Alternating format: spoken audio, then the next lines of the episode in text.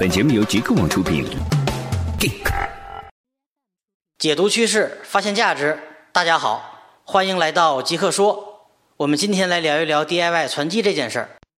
前几天，我参加了京东和英特尔联合开的一场发布会。发布会上，英特尔和京东联合发布了新一代智能处理器酷睿九。这款处理器被英特尔称为是划时代的产品，它在性能上比上一代的产品得到了大幅的提升。首批登陆京东平台的三款新品，最优的一款就具备八核心和十六线程，还有十六兆的高速缓存。对于不少游戏玩家来说，这的确是一款非常值得期待的产品。不过呢，我们今天谈的重点，并不是这款产品的性能有多么多么好，多么多么牛，而是要重点讨论这款产品背后隐藏的商业逻辑。我在刚刚接到这个邀请函的时候，我其实是有点小震撼，因为我突然意识到。酷睿处理器竟然都已经升级到了第九代了。遥想数年前的大学时代，酷睿二已是顶级产品，在不经意之间就已经到了第九代。我一则感慨时间如白驹过隙，另一则也感慨技术升级的日新月异。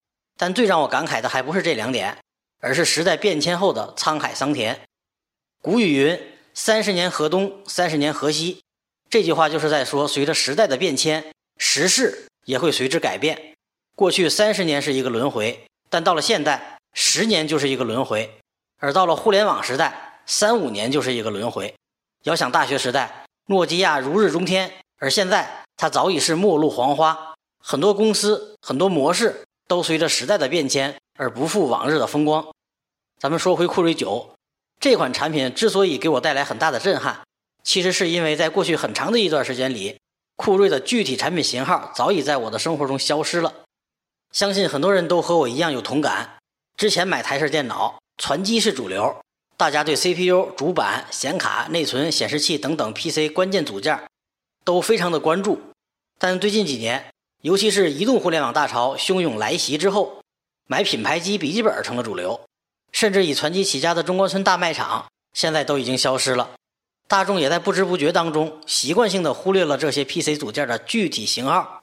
现在。普通消费者在购买电脑的时候，只需要在电商网站上粗略的浏览，就可以做出购买决策，而不需要再像以前那样将 CPU、主板、显卡、内存、显示器等等这些 PC 关键组件所有的品牌型号都详详细细的查一遍。现在只需要鼠标轻轻一点，就能很快做出决策。可以说，这是技术的进步，也是时代的进步。而随着人们消费习惯的改变，传机市场也发生了巨大的变化。传机市场的主流客户。由原来的普通大众变成了对 PC 有特殊要求的极客人群，比如说游戏玩家、视频内容的生产者、VR 直播者、电竞参赛者等等。另外，传记的主流销售渠道也已从原来的线下电脑卖场转为了线上平台预约、上门服务等等新的模式。这也是为什么英特尔要联合京东一起发布酷睿九的原因所在。总之一句话，DIY 传记市场已经发生了巨变。新传奇时代已经悄然来临，对于 PC 相关产业链内的企业来说，这无疑是一个天大的好消息。因为这个市场在连续七个年头持续下滑之后，终于要迎来新的增长点了。要知道，自2012年开始，随着传奇市场总量的持续下滑，市场中一度传出“传奇已死”的论断。现在市场回暖，那些坚持下来的厂商终于可以松一口气儿了。发完感慨，我们再来总结一下新传奇时代的几大特点。作为本文的收尾，第一，随着主流用户群体的迁移，便宜不再是传机的代名词，取而代之的是高端、定制、个性。所以，无论是 CPU、主板、显卡等关键部件的厂商，还是机箱、键盘、鼠标等配套厂商，都会积极响应这样的趋势。未来几年，我们将看到更多、更好、更个性的产品。第二，在新型需求的驱动下，传奇市场不但不会消失。还会逆势增长，但市场增长的维度已经发生了变化。普通的用户在传记市场的重要性正在减弱，一个又一个垂直细分领域逐渐成为传记市场新的增长点。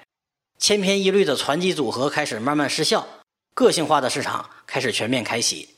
第三，随着线下传记店的全面退场，传记的销售渠道加速向线上迁移。以京东为首的电商预约上门服务平台这样的渠道。他们的价值将逐渐凸显出来，甚至超过其他所有渠道，成为具有绝对优势的销售渠道。所有的相关厂商也都会重新重视线上渠道的拓展。第四，随着用户对产品性能要求的不断提升，之前大量山寨品牌、低质量的产品将逐渐退场。只有真正有创新力、拥有优秀产品的公司，才能在新的传机时代立于不败之地。因为当下的传机客户对于价格的敏感度正在逐渐降低，而对于产品性能的敏感度却在加速增加。第五，尽管传机市场仍然大有可为。但它的市场容量有限，不可能像十几年前那样每年都保持百分之三十以上的高速增长。各大厂商应该理性的看待这个市场，既不要过于悲观，也不要过于乐观。